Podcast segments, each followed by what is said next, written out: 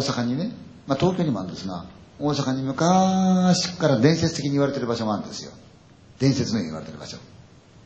ね。それがね、メリーさんの館ってのがあるんですよ。なんか、神奈川かなんかちょにね、サリーちゃんの館って書いてあるんですが、あれは違う。それは真似、向こうのね。ただこれは昔からもう何十年も昔から言われてるんですよ。いや、50年以上もっと前から言われてるんですよ。大阪の方ではね、関西では言われてる。知る人ぞ知るメリーさんの館で。も、実際に行った人は非常に少ないんですよ。で、私は関西でもって番組やってました。そういう番組やったんで、情報を得てたんですね。で、たまたま私のブレーンがあるんですが、そのブレーンの、その作家なんですかね、彼のお弟子さんみたいな若手がいるんですが、彼が行ってみたんですよ。よく話が聞けると思う。一体そのメリーさんの方どんなもんなんだろう行ってみようや。で、行っちゃったんですもう一人仲間誘って。どうも六甲のあたりにあるらしいって言ったんですね。昼間出た。景色はちょうど夏が過ぎていい頃ですよ。ねえ、緑があって、空も澄んでて気持ちがいい。雨が降った途中でね、余計にこう、景色が冴えるんですね。そこをバーッと車出したいくら走ってもそんな意識がない。やっぱりあれは伝説じゃねえかな。そんな意識ねえぞって、そうだろうな。なるわけないよな。だけどもうちょっと探してみようか。もしかしたらあるかもしれない。何十年っていう間語り継がれてるっていうことは実際にあるに違いないから行ってみようや。でもこれだけ走ってないんじゃしょうがないだろう。まあそうこう言いながら言いながら、この昼が過ぎちゃった。昼を過ぎてもまだ走ってた。でもやっぱり見つからない。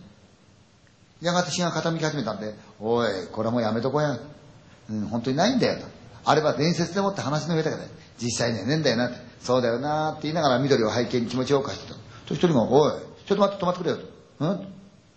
おい、あの木の向こうに見える屋根、あれ西洋館の屋根じゃないか？止まってんぜ。本当だ、あったかなここだとさっきも走ったろうと。あの時見えたかと見えない見えない。おかしいじゃん、あれそうだよな。行ってみるかって、いいよって、行ってみようよ、一応。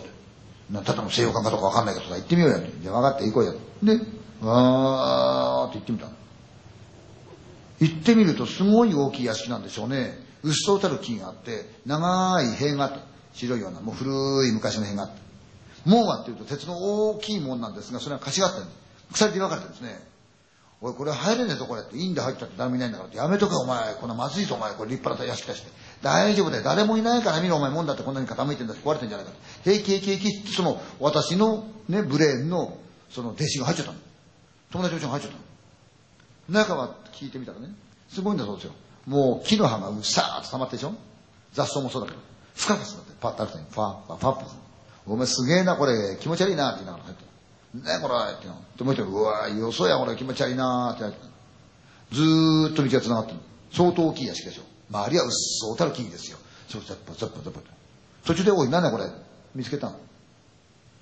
白く塗られたんだろう看板らしきものがあるんですよ。文字が書いてあるけど読めない。おい、横文字やろ、これお前。日本の違うぞ。あ、本当だ、横文字だ。おい、もしかするとこれ本当のお前、メリーさんの館ちゃうか？あ、かもな怖くなってきたら行ってみたい。行ってみようや。行ったらば、大きい屋敷がある。なんかすごいでっかい屋敷あるじゃないか、これ。こっちだーっつって行ってみた。ドアの前に立った。おい、入ろうか。たら、ああいうものがやめようや、おい。やめよう。これシャレにならんわ、こんなもん。普通じゃないで、これ。やめよう。何言ってんの、ここまでして入ろうや。って言ったんで、一人が、いいよ。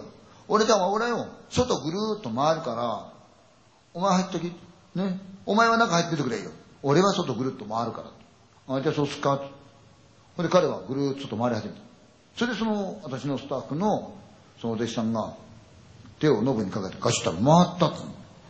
開いたって。いーっと。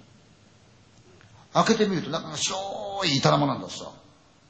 すごい天井が高くて、吹き抜けのようになってて、正面に大きい階段があって、手すりがずっついてね。それで部屋が並んでるんだ。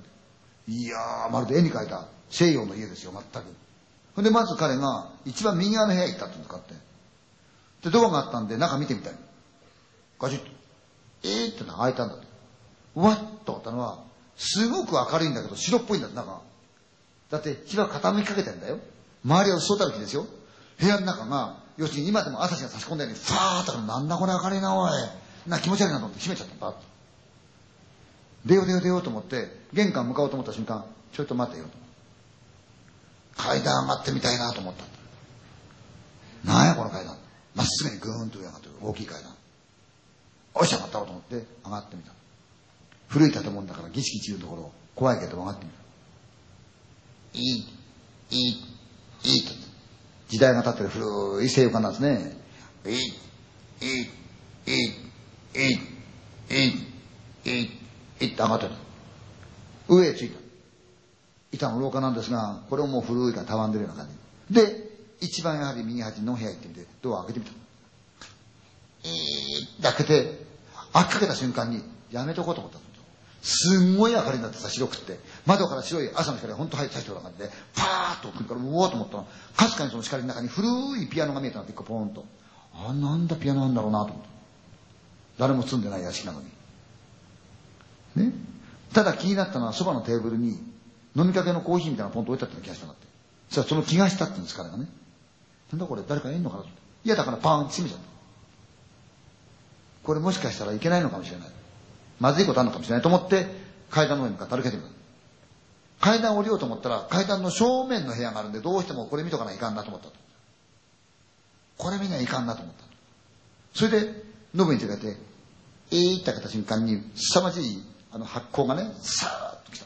光が。その瞬間に、あ、これいかん。開けて入ったらどんな目に遭うかわからん。これ多分そういうものに違いないっていうような考えしたんですよ。開けて入ったら危ないなと思った。とっさにね、閉めたろうと思って、バーンと閉めた。閉めてさあ帰ろうと思ったらなんかこう胸騒ぎが。というより、自分の背後に誰かがいるんだって。そういう気配がするんですよ。空気がピューンと張り詰めて、ザバザバザバザバザバザバザバザバザバザバザバザバザバザバザバザバなんだこれ？ザバザバザバザバザバザバザバザバそれが建物中にこう、ふわーっと広がってくんだって。ザバザバザバザバザバ自分の後ろで誰かがいるんだ。それで、ザバザバザバザバザバザバザバうん、いかん、これなんか来とる。いや、まずいなと思ったけど、帰らなくちゃしょうがない。帰らなくちゃしょうがない。でも確実なんかいるんだって。ザバザバザバザバザバザバザバザバザバザバザバいややなと思ったけど、ゆったりと後ろ向いたろうと思って。怖いから。